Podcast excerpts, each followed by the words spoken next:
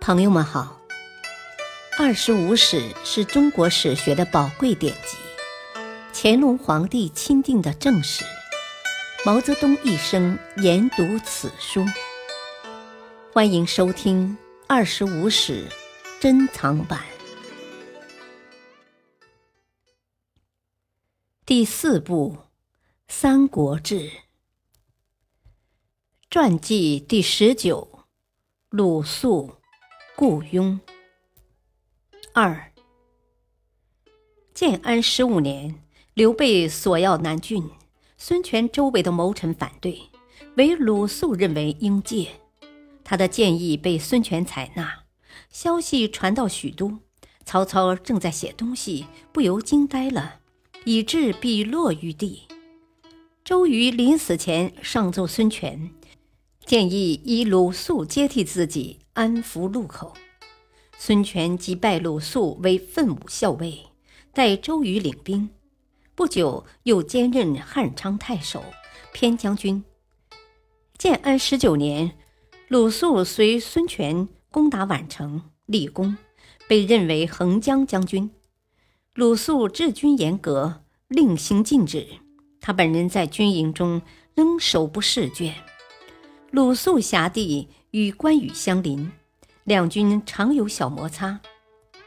鲁肃常安抚两边，避免冲突。刘备定益州后，孙权于建安二十年春派吕蒙夺取荆州三郡。刘备、关羽率军欲战，鲁肃率军驻益阳，与关羽相聚。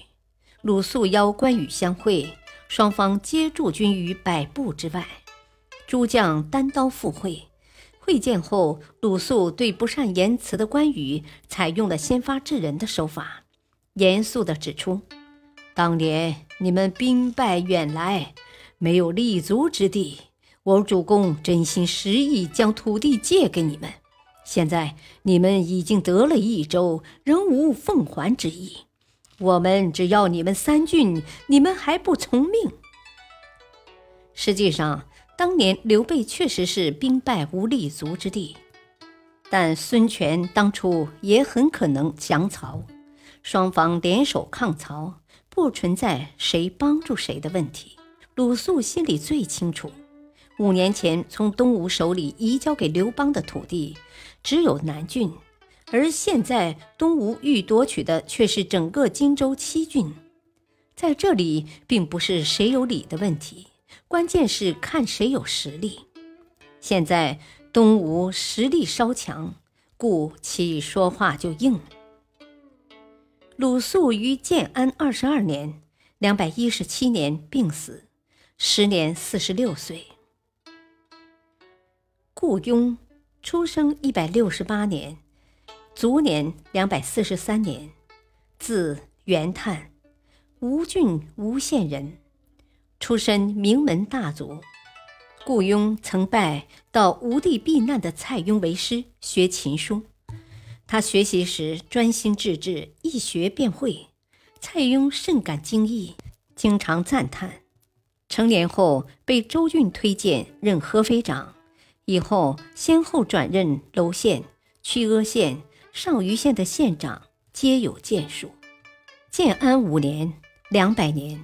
孙权接替兄长后，被朝廷任命兼会稽太守。孙权并不去上任，由顾雍任郡丞，行太守事，实际管理该郡。这期间，顾雍率领郡兵，很快消除了该郡的各种反叛势力，郡境内清静无事，外地的百姓也往往到会稽避难。数年后，因治理政绩突出，被调到孙权身边任左司马。孙权当吴王时，他经多次提升后，任大理奉常、代理尚书令，被封乡侯。顾雍为人喜怒不形于色，他被提职封侯后，也不对家人说，家人后来从旁人那里才知道。黄武四年。两百二十五年，顾雍将母亲接到吴地一起居住，孙权亲自前来祝贺朝拜。不久，太子也来朝拜。该年，他先改任太常，在孙绍死后，又担任丞相、平尚书事。顾雍不饮酒，平时少言寡语，注重衣着打扮等，言行举止往往恰到好处。孙权曾赞叹道：“故君不言，言必有重。”当大家欢乐饮酒时，一般官吏很怕最后被雇佣看见，因此不敢尽兴。孙权也说：“故宫在座，使人不乐。”孙权将侄女嫁与雇佣的侄儿时，请雇佣及其子孙三代赴宴。其孙顾谭当时已任尚书曹，席间非醉，三次起舞，难以自制。次日，顾雍将他狠训了一顿，并认为他以后必会败家，让他罚站一个时辰。顾雍任相期间，选用文武将吏，皆依据其实际能力，从不凭主观爱好。他经常便服到民间访问，他的作风与张昭刚好相反。有什么建议，总是单独写成奏章上报孙权，若被采纳，则归功于孙权；若未被采纳，也不会对外说。自尊心特强的孙权因此很看重他。顾雍有时也坚持自己的看法。一次上朝时，张昭说民间认为法令太多，而且偏重，建议精简并改轻。孙权沉默一会儿，又问顾雍：“以为如何？”顾雍答道：“我所听到的与张昭所说的一样。”于是孙权下令减轻刑罚。孙权时常派中书郎到顾雍家里征求对一些事情的处理意见。若雇佣认为可行，便会与其反复讨论，并设酒食招待；若认为不行，他也不直接说不行，只是脸色一本正经的不开枪，也不招待，中书郎便自行告退。